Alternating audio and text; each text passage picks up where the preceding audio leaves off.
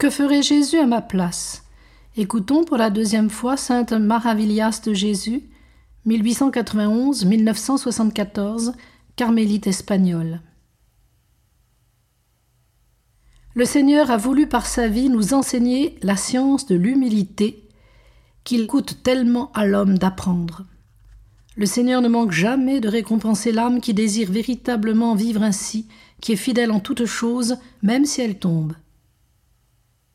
Il m'a semblé que je n'ai rien à faire et que le Seigneur me demande de le laisser faire, de demeurer seulement attentive et occupée de sa divine présence, attendant et recevant tout de lui, et que je continuerai toujours à être aussi pauvre que je le suis, mais que cette pauvreté réelle et véritable ne le gêne pas. Je suis tenté de dire au contraire. Quand le Seigneur de notre âme y met sa main bénie, comme tout devient facile, même si c'est dur, et dès qu'il nous laisse un peu seuls, à ce qu'il nous semble, quelle différence La croix nous pèse, et il nous semble que nous n'y arriverons pas. Mais il est en nous, il connaît bien notre néant, et il nous laisse un tout petit peu pour que nous voyions que sans lui nous ne pouvons rien faire, mais avec lui nous pouvons tout. Dieu soit béni, et qu'il fasse de nous ce qu'il voudra, même si nous sommes dans les larmes et avons le cœur broyé, car c'est aussi une permission de lui. Quand il veut que nous souffrions avec courage, cela coûte beaucoup moins que lorsqu'il permet que nous le fassions sans force. Il a voulu faire ainsi lors de sa prière au Jardin des Oliviers, pour nous donner un exemple.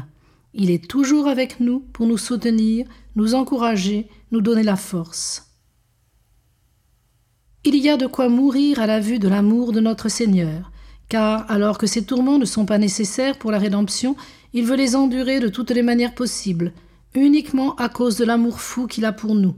Et ensuite, nous ne voudrions pas supporter quelque chose pour lui, sans même voir que ce ne sont que des bagatelles.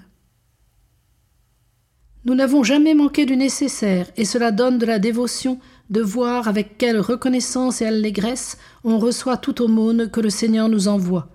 Pour vivre dans la pauvreté, à l'exemple du Christ notre bien-aimé, il est nécessaire de ne se préoccuper de rien et de tout abandonner dans ses mains avec une confiance illimitée en lui.